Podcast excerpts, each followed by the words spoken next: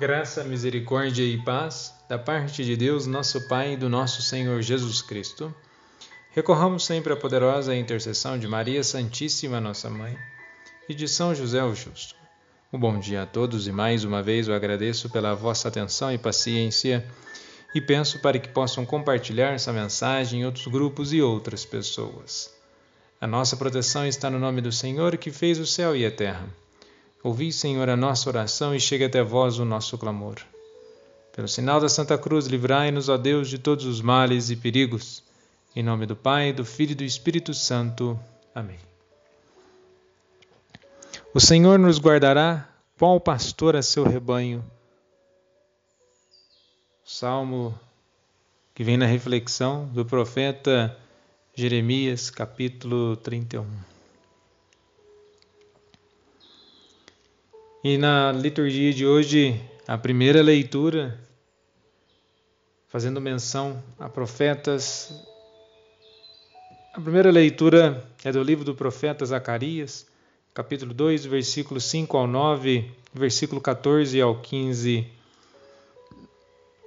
A palavra Zacarias, o nome significa Yahvé, lembra-se ou seja, aquele de quem Deus se lembra. E Deus, não que ele necessite de memória, mas ele lembra de todos nós. Ele está conosco. E assim como nas leituras passadas tínhamos o profeta Ageu, Zacarias, ele começou a profetizar cerca de dois meses depois de Ageu também ter começado a profetizar. Se nós formos analisar em Ageu 1, versículo 1, ou o próprio livro de Zacarias, capítulo 1, versículo 1. Isto é, no oitavo mês do segundo ano de reinado, reinado do rei Dário, em 520. E a mensagem profética, tanto do profeta Zacarias quanto do profeta Ageu, era de encorajamento acerca da obra de restauração do templo, além de revelações sobre as bênçãos futuras da nação. O contexto histórico do ministério do profeta Zacarias nos mostra que aquele era um período muito significativo da história judaica. Os exilados haviam conseguido a permissão para retornarem à sua terra e, entusiasmado, se propuseram a reconstruir o templo em Jerusalém que tinha sido destruído. Ou seja, é um momento para reconstrução, é um momento de partida, e se é uma partida, haverá uma chegada em outro lugar, e assim acontece em nossas vidas momento de transição, momento de renovação, de reconstrução. A proposta dos profetas é trazer um sinal para que possamos permanecer na caminhada, olhando para o futuro, não apenas esperando as coisas chegarem, mas acreditando que certamente no futuro haverá mudança, haverá uma vida diferente. E a vida ela é diferente. Agora, se cruzarmos os braços e simplesmente viver em um entreguismo, apenas num tom de lamúria e reclamação, isso não agrega em nada em nossas vidas. É preciso então, conforme a primeira leitura de hoje, no livro de Zacarias, capítulo 2, versículo 5 ao 9, versículo 14 ao 15, de que realmente onde diz assim: Rejubila, alegra-te, cidadão de Sião, eis que venho para habitar no meio de ti, diz o Senhor. E de fato, o Senhor veio habitar no meio de nós, ele habita no meio de nós.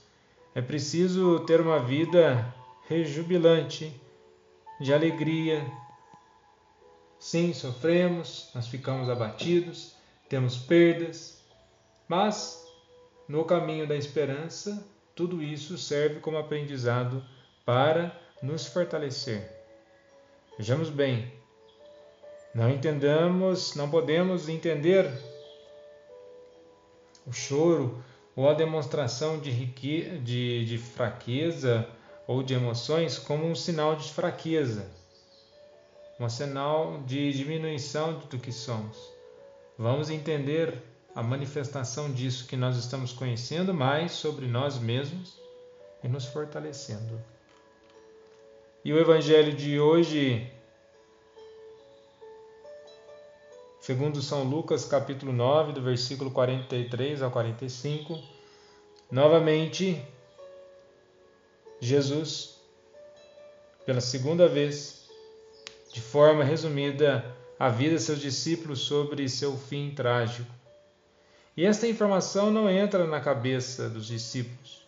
Esse tipo de anúncio não se enquadra com o que eles esperam de Jesus. Não conseguem conciliar poder com fraqueza. Como pode cair nas mãos dos homens, conforme o próprio Mestre diz no Evangelho?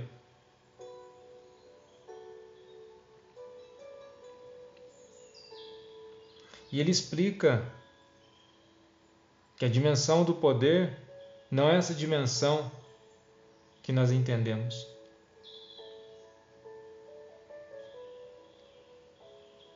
Ele que fez tanto, que curou tanto, manifestou os grandes milagres, agora ele se entrega.